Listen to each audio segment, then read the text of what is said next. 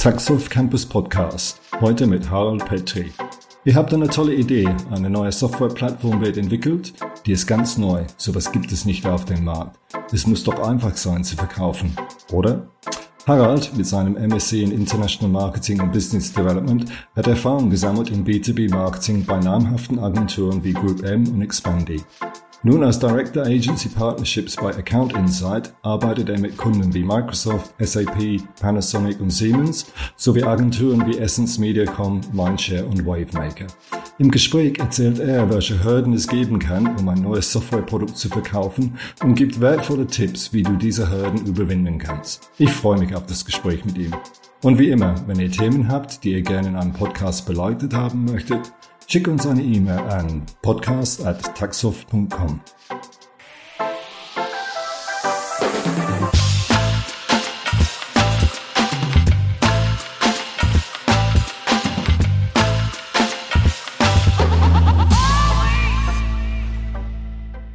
Hallo Harald, grüß dich. Schön, dass du Zeit für Taxoff Campus Podcast gefunden hast äh, für uns heute. Ja, vielen lieben Dank. Ich äh, fühle mich geehrt, dass ich bei euch sein darf.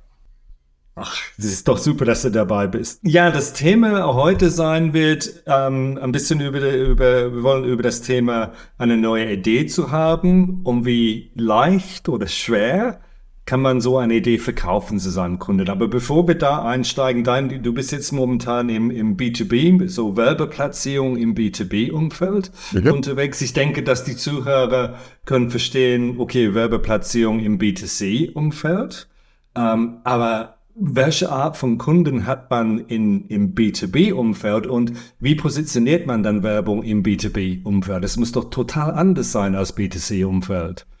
Also anders ja. Und ich finde es sogar noch spannender aus äh, verschiedenen Gründen. Das erste, B2B ist der größere Markt. Also es ist, äh, mhm. ist ja viel mehr Umsatz sozusagen möglich, viel mehr, also es ist viel mehr Geld dahinter, größere Deals. Das heißt, jeder einzelne jede einzelne Kommunikation ist viel, viel wichtiger. Und das ist genau mhm. der Unterschied, was man zu B2C sieht. Bei B2C und auch bei den herkömmlichen, ich sag mal, Werbemaßnahmen geht es ja darum, ganz, ganz viel Volumen herzustellen. Mhm. Und zwar am besten jeder. Also das heißt, jeder kann Coca-Cola kaufen. Also soll bitte auch jeder eine Werbung zu Coca-Cola sehen. Das ist jetzt nur ein Beispiel. Ich will keine Werbung für Coca-Cola machen, auch wenn man es natürlich damit gleichzeitig macht. Ja, aber oder Red Bull oder Bier oder was weiß ich, kann ja, ja jeder kaufen. Also verstehe. Also das heißt einfach nur, gib, gib die Nachricht an alle und jeder, der es sich irgendwo leisten kann, der kauft sich's. Wunderbar. Und die, mhm. die sich nicht leisten können im Moment, die haben zumindest irgendwann mal, weil die oft, oft genug von, der, von dieser Materie gesehen haben, die Idee oder die haben den Wunsch, sich zum Beispiel auch einen Mercedes zu gönnen. Ja, also so in der Richtung. Mhm. So, bei B2B ist es dann ein bisschen anders. Das heißt, es wird nicht nur eine Coca-Cola-Flasche gekauft, sondern äh, nicht nur ein Lastwagen, sondern eben mehrere Tonnen auf einmal. Und äh, es kann auch nicht jeder nutzen.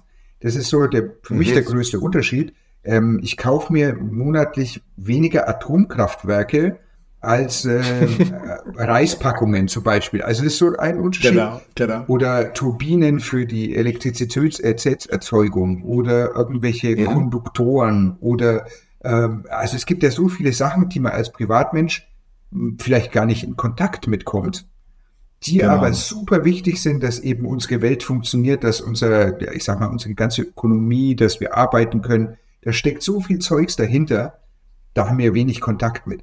Äh, ein gutes Beispiel wären Blechbiegemaschinen, die gibt es für ein paar Millionen Euro zu kaufen. Die sind, die sind super spannend, ja. weil die nutzen wir ja eigentlich, also jedes Produkt, was wir haben, oder viele Produkte, die wir haben, werden mit solchen Maschinen hergestellt. Wir selbst kommen damit aber wenig in Kontakt. Genau. Also das heißt, die, die, diese Zielkunden, die angesprochen werden, das ist komplett andere Zielkunden. So. Immer Firmen. Aber trotzdem werden, ja, oder Firmen, Firmen besser gesagt, ja. Und, aber trotzdem werden Werbeplätze verkauft. So, mhm. wenn ich dich richtig verstanden habe, als wir uns unterhalten haben, habt ihr als Firma Account Insight dann wirklich ein, ein neues Plattform, ein neues Software-Plattform mhm. entwickelt, um diese, ich sag mal so, Targeted Marketing, ich hoffe, dass das der richtige Ausdruck ist, äh, dieses Targeted Marketing ähm, zu machen. Kannst du kurz erklären, warum habt ihr dann was Neues entwickelt? Gab es dann nichts auf dem Markt, was man in Anführungsstrichen wiederverwenden könnte? Und ähm, was sind dann die, die, die Merkmale, die ihr herausgeholt habt aus dieser Neuentwicklung, die ihr betrieben habt? Sehr, sehr spannend. Wir sind mit der Idee, B2B-Werbung online zu machen, zu ähm, der größten Firma, die überhaupt weltweit online irgendwie Werbung macht, gegangen und haben die gefragt, wie macht ihr das denn? Es ist äh, die mhm. Gruppe M im Hause der WPP. Und äh, mhm. mit denen haben wir zusammen versucht, etwas von B2C, äh, B2C, also die normalen, ich sag mal, Möglichkeiten im Programmatic Advertising, also so ähnlich wie im Auktionshaus. Du sagst, möchtest du diesen Werbeplatz kaufen? Ja, nein, vielleicht. Dann äh, kommen ganz einfach ganz viele Informationen vom Publisher, also von der Webseite, zu mhm. den Werbern.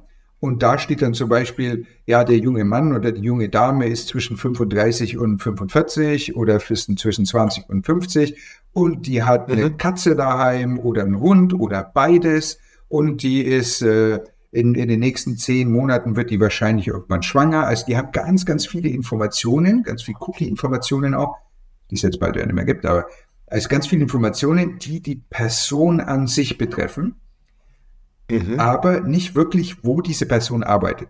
Wir haben dann versucht, mhm. mit einem Hack in diese DSPs, diese Demand-Side-Plattformen reinzukommen, um unsere Idee der Firma damit reinzubekommen, als Filter damit reinzubekommen. Mhm. Und es hat mhm. äh, relativ, äh, ja, hat funktioniert für einen gewissen Teil und halt nicht wirklich gut. Und dann durften wir mhm das Ganze nochmal neu erfinden. Also das, das Pferd nochmal neu von hinten aufzäumen und haben da eben angefangen mit, jetzt, jetzt bauen wir hier ordentliche Beine, äh, jetzt bauen wir hier einen Körper dazu mhm. und dann kommen wir irgendwann auch zum Kopf. Und dann funktioniert es wie im B2C, aber im B2B. Also wir mussten wirklich nochmal von der, äh, vom, ich sag mal, vom Auktionshaus aus, muss man dem Aktionär mhm. sagen, pass auf, du fängst erst mal an mit Frage nach, aus von welcher Firma kommst du? Nicht, wie alt bist du, woher kommst du, sondern von welcher Firma bist du. Und das äh, hat eine komplett neue Technologie benötigt. So, das heißt, ihr habt diese neue Technologie ausgedacht, entwickelt. Das gab es nicht auf dem Markt, wie du sagtest, nicht dieses Hack B2C, ich biege das ein bisschen um, funktioniert es im B2B-Umfeld. Wirklich was ganz Neues. So, auf der anderen Seite finde ich das toll, dann, dann, dann hast du was wirklich Neues. Aber du hattest aber dann, ist keine Kunden, wo diese neue Technologie eingesetzt worden ist. Ja.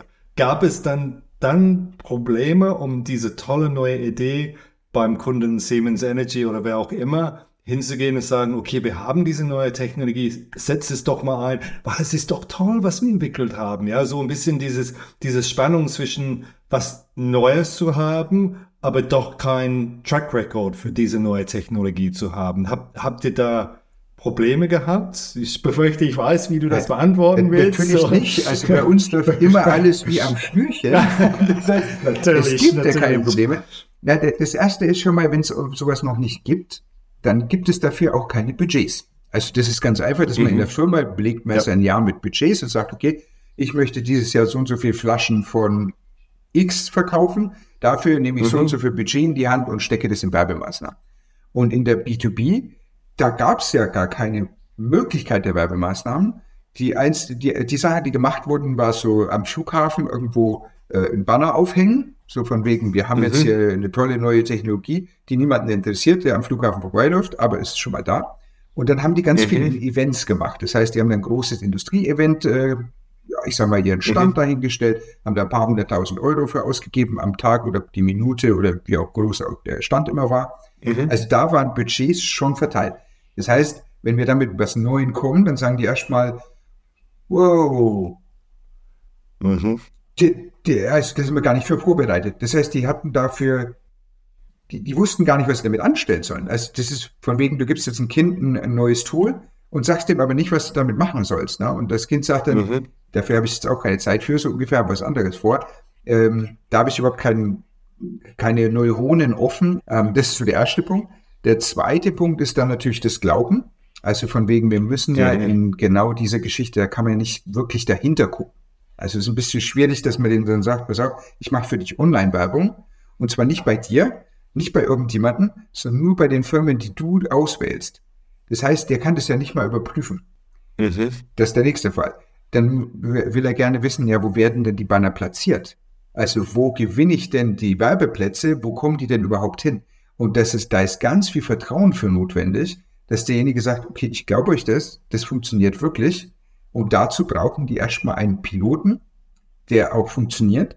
Und der ist für einen gewissen Zeitraum nötig. Das heißt, der muss erstmal eine, ich sage mal, einen Arsch in der Hose haben und sagen, pass auf, wir probieren das aus. Wir geben dafür x Euro für einen äh, Piloten aus. Wir wollen das testen. Wir wollen danach sehen, was ist der Uplift von unseren Website-Visitern zum Beispiel. Oder wir wollen sehen, dass da Klicks auf die Banner kommen und dass die dann bei uns auf der Landingpage landen und sich in der White Paper runterladen oder irgendwelche Fragen haben. Also die brauchen dafür erstmal einen guten Zeitraum, um das vorzubereiten. Und dann müssen die, äh, ich sag mal, müssen die Firmen auch davon überzeugt sind, dass es funktioniert. Also es ist so das Wichtigste an der ganzen Geschichte. Dass, dass die das wenn, uns ja, wenn, wenn, wenn, wenn, wenn, so, wenn, ich, wenn ich da kurz, kurz unterbrechen darf. Zu dem Thema Piloten können wir gleich zurückkommen, ja. Ähm, aber du sagst dieses Thema Vertrauen aufbauen. Das, ja. das verstehe ich, ja. Ich kann mir vorstellen, dass eure Lösung verdammt komplex ist. Vier Daten werden analysiert, die werden dann irgendwie verknüpft oder, oder zerstückelt, ja, wie auch immer das, das, das Ganze funktioniert. Sprich, ich gehe davon aus oder ich kann mir vorstellen, die Lösung ist eine sehr technische Lösung, wie das gebaut ist, ja. ja. Aber dein Endkunde, in Anführungsstrichen, das interessiert ihn nicht, wie das technisch abläuft. Wie, wie, wie schaffst du das dann, diese tolle Idee, diese komplett neue Entwicklung, was du gerade erzählt hast, diese komplette neue Entwicklung. Wie schaffst du das dann letzten Endes bei den Marketing-Leute zu positionieren? Weil die, die Marketing-Leute, die wollen nichts über Big Data oder, oder äh, Node.js, ich kann jetzt ein paar, paar technische äh, Wörter benutzen, die, die wollen dafür gar nichts wissen. Wie, wie, wie bist du dann damit umgegangen, um diese Brücke zu bauen zwischen eine technische Lösung der aber für eine komplett andere Zielgruppe im Sinne von Ziel oder Person im Unternehmen. Äh, wie, wie, wie habt ihr diese Brücke gebaut? Es ist sehr, sehr spannend, eine gute Frage. Ähm, ganz besonders, weil auch die Leute unterschiedlich sind. Also da können wir auch noch um mhm. kulturelle Unterschiede und sowas kommen. Aber ich sage mal, so der erste Schritt für mich war, ich arbeite sehr, sehr stark mit unserem Chief Developer zusammen. Also wir unterhalten uns sehr viel mhm. drüber. Der erklärt mir dann schon Sachen, wo ich sage, da komme ich auch nicht mehr dahinter äh, APIs mhm. zu verschiedenen Sachen, IP-Adressen, die zusammengefasst werden, gebündelt werden, genau. äh, dann mit F Firmen vermischt werden, irgendwie mit so einem, äh, ich weiß gar nicht, wie es heißt, also so automatische Matching-Verfahren und, und, und. Also das, das finde ich alles super spannend. Ich muss das auch irgendwo halbwegs verstehen. Und dann darf ich das Ganze wirklich übersetzen. Also es ist wirklich ein Übersetzungsvorgang von ähm, was passiert beim Real-Time-Bidding, also bei diesem Aktionshaus-Geschichte, wie erkläre ich das jetzt jemandem, der damit vielleicht noch gar keine Ahnung hat, wie zum Beispiel eine B2B-Agentur? Oder wie erkläre ich mhm. das jemandem, der ein Spezialist ist, der ist ein Programm Programmatik-Manager in einem Mediahaus? Wie erkläre ich dem den mhm. Unterschied zu dem, was er bis jetzt macht und was wir im B2B damit machen? Also es sind mhm. nochmal zwei unterschiedliche Sachen. Dann, wenn man sich den deutschen Markt anschaut, sehr, sehr technisch die, die, wenn Sie sich ein Auto angucken und ein neues Auto kaufen, die machen erstmal die Motorhaube auf und gucken, wie der Motor aussieht. Ob sie eine Ahnung haben oder nicht, ist ja erstmal wurscht. Aber der Deutsche guckt da rein. Da, mhm. da andere, andere, ich sag mal, andere Kulturen, denen ist das völlig wurscht, was unter der Motorhaube ist. Die setzen sich rein und mhm. fühlen das Leder oder die, äh, die, die wollen dann hier irgendwas spüren. Die, die haben andere, andere Vorstellungen von wegen, wie, wie packe ich das bei mir in die Kiste? Wie wie verstehe ich das? Wie greife ich diese, diese neue Technologie an? Also wie begreife ich die? Kommt ja von greifen. Also von wegen, wie, mhm. wie bekomme ich das bei mir in den Kopf? Wie, wie fühlt sich das für mich rund an? Wie kann ich das auch weiterverkaufen? Das ist ja das, äh, mhm. äh, meistens und mhm. Marketing Manager muss es ja seinem Chef erklären.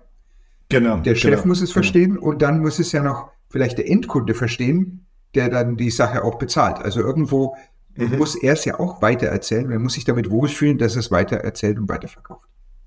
Mhm. Das heißt wirklich diese Übersetzung von eine Sprache in eine andere Sprache, du sprichst Französisch, ja, ah, die wirklich die Übersetzung, eine Sprache in eine andere. Aber wie du sagtest, ich fand das ganz interessant. Es ist aber nicht nur eine Sprache. Es sprichst du mit der Agentur, das ist eine andere Sprache, als, um, um den Agentur zu helfen, um mit, wirklich mit den, mit den Endkunden mhm. zu reden, ja. Du, du, du, du sagtest vorhin auch, okay, das Thema Piloten wie, wie baue ich dann Vertrauen auf? Ich habe was komplett Neues entwickelt. Wie baue ich diese Vertrauen auf? Ähm, und du, du, wenn ich dich richtig verstanden habe, okay, setze auf Piloten, um wirklich dann zu, zu beweisen, dass, ähm, dass, dass die Sachen funktionieren, auf, auf, auf gut Deutsch gesagt, ja. Ähm, und der muss teuer aber, sein. Äh, der muss teuer sein. Das ist das, äh, das hm. spannende Krux wow, an der Geschichte. Wow, wow. Ja, weil, weil. Kommen wir gleich zurück dazu. Unglaublich. Also, das ist für mich so das Spannendste überhaupt an diesem Piloten, weil äh, umso okay. weniger der Pilot auch einen Impact hat, umso weniger der Pilot mhm. teuer ist, umso weniger der auch meine eigene Aufmerksamkeit braucht. Mhm. Ah, okay. Umso okay. schwieriger ist es, äh, sozusagen vom Piloten auch zu der, zur richtigen Technologie zu kommen. Weil ich sage mal so, viel, mhm, viele mhm. machen ja dieses äh, Give, Give and Ask, also ist ja auch so eine Technik mhm. im, im Verkauf, von wegen, ich gebe das erstmal für zehn Minuten frei. Also das kannst du erstmal zehn ja. Minuten testen. Das hat dann überhaupt keinen Wert. Also, das ist jetzt nicht böse gemeint, ich finde es auch gut, dass man mal, äh, mal Sachen testen kann und auch mal umsonst testen kann. Ich glaube aber, dass der Fokus von einem Unternehmen dann eben weniger stark ist, als wenn ich für diesen Test 15.000 Euro verlange oder 20.000 Euro verlange. Weil dann gucke mhm. ich da auch hin. Dann ist es für mich, ja gut, 15.000 mhm. Euro für Coca-Cola ist nix. Ja, also da muss ich dann den Test ja. bei 100.000 Euro ansetzen, dass das für die irgendwie interessant ist, dass die auch ein Augenmerk darauf haben, dass sie sagen, ich gucke mir das auch an. Weil umsonst, das lässt einer mal laufen, sagt er, juhu, das hat funktioniert, aber danach erinnert sich keiner dran, weil da überhaupt kein Fokus drauf war. Also man muss da genau schauen, wo ist die Balance für mein Geschäftsmodell, dass es auch Sinn macht, danach einfach zu 50.000 Euro zu kommen, von 10 auf 50. Von dem Piloten von 10 auf 50.000 Euro, ist das für mich in Ordnung? Oder muss ich von äh? 10 auf 200.000? Da ist der Schritt so groß, Verstehe. dass die Firma sagt, das heißt, du, äh, ja, du musst ja, du musst wirklich verstehen, okay, auch welche Budgets sind vorhanden genau. bei. Okay, wir reden jetzt von B2B, ja. große Unternehmen, Siemens Energy und so weiter, wo dann, dann Budgets sind. Mhm. Aber, aber genau dieses, dieses Prinzip, kann auch für, für kleinere Projekte gehen. Absolut. Aber es besteht aber nicht der Gefahr, dann, dann, dann, dann gehst du hin und sagst, okay, ich mache einen Pilot mit dir. Und der Kunde sagt zu dir, ich möchte Funktion A, B, C, D, E, F. Ja, ich kenne die Funktion nicht, aber gib dir dann eine Liste von Funktionen und du sagst, jo, das machen wir. Wir liefern dir Software und eierlegende Formmuster auf gut Deutsch immer, gesagt. Immer, Aber der will immer. Ja, aber besteht nicht das Gefahr, dass du getrieben wirst vom Kunde wirklich äh, ja, zu viel zu liefern in diesem Piloten in den ersten Schritt? Wie, auch wie, immer. Wie, wie, wie kannst du, und auch, und gleichzeitig aber nicht immer, nein, ich kann nicht Funktion F oder Funktion G mache. Wie, wie, wie, wie gehst du damit um, diese Erwartungshaltung vom Kunden zu, ähm, ja, wie, wie gehst du damit um? Also es ist, ist auch sehr interessant, weil die Erwartungshaltung ist immer das, was ich gerne sehr weit unten habe. Natürlich muss ich es verkaufen. Und, genau, genau. Schwierig, schwierig. Und ja. anschließend muss ich immer überliefern. Also ich muss immer mehr mhm. liefern, als der Kunde erwartet weil danach macht er einen Haken dran, er hat nicht, äh, es wurde nicht nur das geliefert, was ich wollte, sondern es wurde mehr geliefert. Das heißt, bei mir sind es immer, mhm. ich sage den, äh, den Mädels, äh, mach mal 1000 Impressionen mehr bei den Piloten. Das sieht doch schon mhm. mal gut aus. Dann äh, scha schaue ich, dass dem, ich dem Kunden so einen Industriedurchschnitt verspreche. Also ich sage so, das ist so durchschnittlich, was du von, ja, ich sag mal, aus dem Markt raus bekommst. Und mhm. dann, wenn anschließend, wenn er mehr bekommt, dann ist er glücklich. Gleichzeitig mhm äh, muss ich auch bei dem Piloten aufpassen, dass ich ihm nicht den Finger gebe und der mir den ganzen Arm rausreißt. Weil der fängt dann irgendwann mhm. an zu sagen, ach, nee, äh, also 20 Bannersets, hm, das sind mir viel zu wenige. Ich möchte gern 200 Bannersets äh, platzieren. Und dann dreht hier mein Programmatik-Team durch und sagt, äh, für so eine kleine Kampagne, das macht überhaupt keinen Sinn, da verdient man kein Geld mehr dran. Mhm. Und da muss ich dem Kunden auch, ich sag mal, in einem Piloten stecken für mich bestimmte Sachen drin. Und wenn er mehr möchte, dann mache ich ihm das auch im Piloten, aber dann wird der Pilot größer. Also dann brauche ich halt für den mhm. Piloten ein bisschen mehr Euro. Und das muss ich immer ja, erklären. Ja. Also ich muss dem immer sagen, pass mhm. auf, da ist Aufwand dahinter, da ist Entwicklungsarbeit dahinter, da sind Köpfe dahinter. Und ich kann dir mhm. Nummer eins, also wirklich als kleinen Piloten kann ich dir so anbieten. Falls du mehr möchtest, ist das überhaupt kein Problem. Ich stelle für dich alles her. Ich stelle für dich sogar einen Flughafen ja. her. Da musst du einfach nur ein paar Millionen Euro mehr mitbringen. Also das ist so, so ganz einfach die Geschichte, wo man die Balance ähm, finden muss, dass der Kunde sagt, okay, der Pilot ist nicht zu kurz, ist nicht zu lang, mhm. äh, dass gleichzeitig mhm. wir aber die Chance haben, auch zu gewinnen. Also es darf nicht so sein, bei uns jetzt in der Werbung, äh, Pilot über einen Monat zum Beispiel ist für uns viel zu kurz, weil der Impact mhm. von diesem einen Monat kann erst drei Monate später sein. Also bis die erst genau. mal das gecheckt ja, haben, dann genau. gehen die Research machen, bis die dann irgendwann mal was kaufen. Es kann natürlich ein bisschen dauern. Deswegen schaue ich, dass meine Piloten immer drei Monate sind. Das ist für uns mhm. so eine Balance, die ganz gut funktioniert. Nach zweieinhalb Monaten sehen wir einen super Uplift in den Website-Visitor. Moment, jetzt muss, mhm. ich, muss ich mal gucken. Okay, kein Problem. Er trinkt Coca-Cola, ja? Ja, ich nehme immer Bier. Also ich bin aus Frankreich na, und äh, da, ziehe ich dem Bier den Cola, also ich Bier dem Cola vor. Aber bei den Piloten, dann sagst du wirklich, genug liefern für die Aufmerksamkeit, dass ein Mehrwert da ist und dann Schritt für Schritt das mal auf, äh, auszubauen, je nachdem, klar, je nachdem, wie die Ergebnisse sind, gehe davon aus, dass die immer gut, gut waren bei dir, ja, aber dann das dann Schritt für Schritt mal, mal, mal auszubauen, ja. Genau. Ähm, dann nochmal zu den, zu den Piloten. Hast du irgendwelche äh, Datenzahlen, Fakten, wo du sagen kannst, okay, im, im B2B-Umfeld, wir haben 30, 40, 50 Piloten gehabt und aus denen haben wir ein, ein, einen Kunde bekommen oder zehn Kunden bekommen. Kannst du ein bisschen Gefühl geben für, ja, ja. wenn ich Piloten mache, was, was kann ich erwarten, wenn ich fünf Piloten mache, kann ich erwarten, dass ich fünf Kunden bekomme. Wenn ich 50 Piloten mache, kann ich erwarten, dass ich fünf Kunden bekomme. Wie, wie ist so dieses Verhältnis? Klar, es ist auch sehr spezifisch in deinem Umfeld, aber ja. einfach dieses ein bisschen dieses Gefühl zu geben. Absolut. Wie erhöht, wie werden die Erfolgschancen eines richtiges Projekts erhöht durch den Einsatz dieser oder diese Vorgehensweise mit dem Piloten, was du gerade erzählt hast? Also das ist ähm, für mich immer sehr, sehr abhängig von nicht der Branche, in der du bist, sondern in der Branche, mhm. wo deine Kunden mhm. sich bewegen. Bestimmt. Ich kann, ein Beispiel kann ich auf jeden Fall nennen. Das ist die Firma Lenovo. Firma Lenovo mhm. kennt mhm. jeder, also hier Laptops und, und, und. Aber Lenovo ja. Data Center, die waren nicht ganz so bekannt. So, jetzt haben die uns, äh, auch für den Piloten, sagen die, pass auf, wir geben euch mal 38 strategische Greenfield Accounts. Das heißt, mit denen haben die keinen E-Mail-Kontakt, die äh, sind nicht auf deren ihrer Webseite zu finden. Also wir haben unseren Tracking Code da installiert, um zu gucken. Sind nicht auf der Webseite, äh, haben von den Lenovo Datensendern keine Ahnung. Und äh, wir haben dann einen Piloten über drei Monate äh, für diese drei 38 Accounts gemacht. Ist auch im grünen Bereich, wenn man überlegt, Investitionen, dann reden wir so bei um die 20.000 Euro. Also das ist keine große Geschichte für Lenovo. Ähm, mhm. Nach der Kampagne hatten wir 76 Prozent dieser Accounts engaged Sieben Accounts wow. waren komplett sales ready und zwei Gro wow. Großaufträge im mehreren Millionenbereich.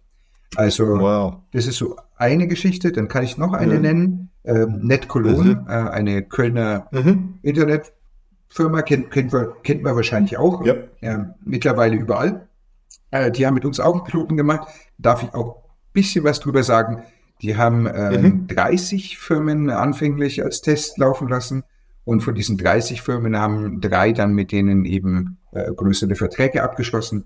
Bei denen war es genau dasselbe. Also die sind auch super überzeugt davon. Bei denen hätte schon einer ausgereicht. Das ist ja meistens im B2B ist es ja so.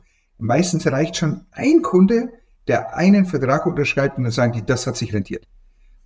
Ja. ja, das kann natürlich sein, dass es, und das war gerade bei NetCologne auch der Fall, die hatten nach den drei Monaten erstmal noch keinen Auftrag. Mhm. Das hat nochmal drei Monate gedauert, bis die drei unterschrieben haben. Also es war anschließend mhm. an die Kampagne. Es konnte aber auf uns zurückverfolgt werden, also auf uns zurück vollzogen werden, weil die da eben mhm. die Research angefangen haben und da erst sich nach den äh, Nachnetkolonen informiert haben. Ähm, ich habe weitere äh, Beispiele. zuhauf eigentlich genau in dem Bereich. Was für mich immer wichtig ist, ist das Volumen je nach Firma. Das heißt, wie viele Impressionen, und das berechne ich vorher, wie viele Impressionen, also wie viele Banner muss ich einer Firma zeigen, dass ich da einen Umschwung in der Gedankenwelt sehe, also dass ich, dass da was passiert. Mhm. Wenn ich, ich mache ein Beispiel, Firma Siemens, über 200.000 Mitarbeiter und ich sage jetzt, ich will die bewerben und ich nehme mir 20 Euro in die Hand und bewerbe die für ein halbes Jahr. Das heißt, wir können mhm. dann ein paar tausend Impressionen zeigen und über den Zeitraum und die Mitarbeitermasse sieht da wahrscheinlich einer mal ein Banner. Genau, genau. Also da, da sehe ich, da, da funktioniert es nicht. Also Nichts. da brauche ich viel ja. mehr Volumen in so eine Firma. Wenn ich aber den, mhm. ich nehme über den Friseur am, am Turm, also der Friseur am Turm, dieser, ne? Äh, mhm. wenn die haben jetzt einen eigenen Server, gehen wir davon aus und haben ihre IP-Adresse und wir können sich bewerben. Das sind drei Mitarbeiter. Und ich nehme jetzt da 20 Euro in die Hand und bewerbe die über einen Monat. Dann haben die wahrscheinlich die, ja. die Banner oft genug gesehen, dass sie sich an mich erinnern. Yep. Also das ist genau yep. dieser Unterschied. Auf welche Firma, auf welches Business, wie muss ich vorgehen? Kann ich da Contextual Targeting nutzen? Kann ich andere, ähm, ich sag mal, technische Lösungen nutzen, die mich mehr in die Zielgruppe bringen? Es ist genau das, wo wir dran arbeiten, die Zielgruppe so, so präzise wie möglich zu erwischen. Und das ist fürs B2C als Beispiel völlig irrelevant. Ja, für ja. B2B super. Ich fand, ja, ich, ich fand diese, diese Zahlen, die du genannt hast, super interessant. Drei Kunden von 30, okay, oder drei Aufträge, das hört sich wenig an. Das sind aber 10 Prozent.